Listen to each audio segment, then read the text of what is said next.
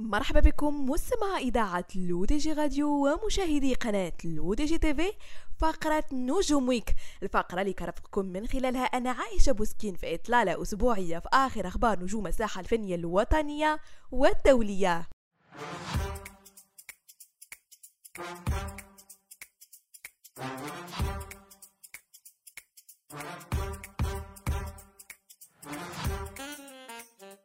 وبداية مستمعين من المغرب واحتفالا بعيد ميلاد جلالة الملك محمد السادس نصره الله حرص عدد من الفنانين المغاربة على تهنئة جلالته بمناسبة عيد الشباب الذي يصادف الذكرى السادسة والخمسين لميلاده. الموافق ليوم 21 أغسطس من كل سنة. وتقدمت الفنانة لطيفة رأفت بالتهاني للملك محمد السادس ونشرت مجموعة صور وثقت مختلف مراحل الملكة العمرية. أرفقتها بتعليق عيدكم مولاي هو عيدنا. بمناسبة عيد شباب المجيد تقدم لصاحب الجلالة الملك محمد السادس بأطيب التهاني وأحر التبريكات راجية من العلي القدير أن يحفظكم ويديمكم فخرا لوطننا الحبيب. بدوره نشر الممثل والمخرج المغربي رشيد الوالي صورة للملك على صفحته بمواقع التواصل الاجتماعي قائلا عيد ميلاد سعيد لأفضل ملك. ملك يحب شعبه وشعبه يحبه. الملك الإنسان الله يطول عمره ويبارك فيه ويخليه لنا يا رب. وأكيد مستمعينا ما نسوش الفنان سعد المجرد الذي يحرص كعادته في كل مناسبة على تقديم تهاني لجلالة الملك. من خلال مقطع فيديو من أغنيته الله يبارك في عمر سيدي نشره على صفحته بتطبيق إنستغرام أرفقه بتعليق نحبك سيدي.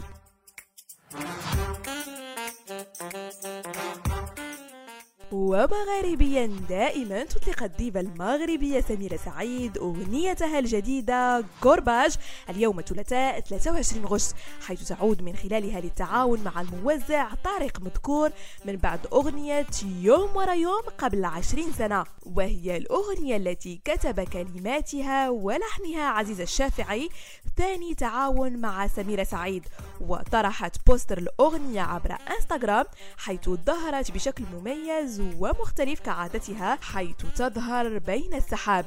الأغنية هي من ألبومها إنسان آلي كلمات محمد المرضي حكيم بوعامر وألحان مهدي بوعامر وعادل الخياط.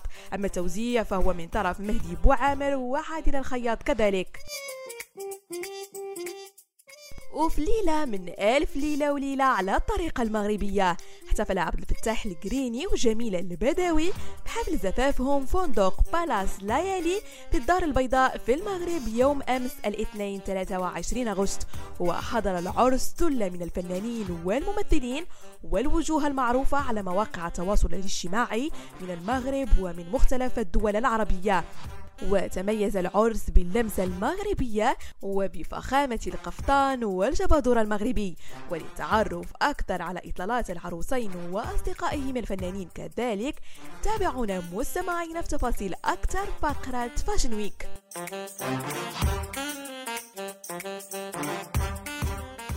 ونختم مستمعينا بالشأن الدولي. كاميلا كابيلو تتعاون مع هانز زيمر للعمل على الأغنية الجديدة Take Me Back Home. وذلك من أجل السلسلة الوثائقية القادمة للبي بي سي Frozen Planet 2 كاميلا عبرت عن امتنانها الكثير كونها ستكون جزء من هذا الإنتاج الكبير الذي يعنى بقضايا البيئة والتوازن الطبيعي.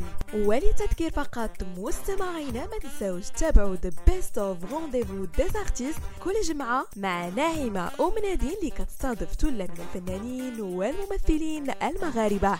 بهذا مستمعينا كنكون وصلنا لنهاية فقرة نجوم ويك ما تنسوش تيليشارجيو notre application l'ODG mobile sur Android et iOS et de vous abonner à notre chaîne YouTube l'ODG TV si vous souhaitez être au courant des dernières actualités, podcasts et émissions télévisées.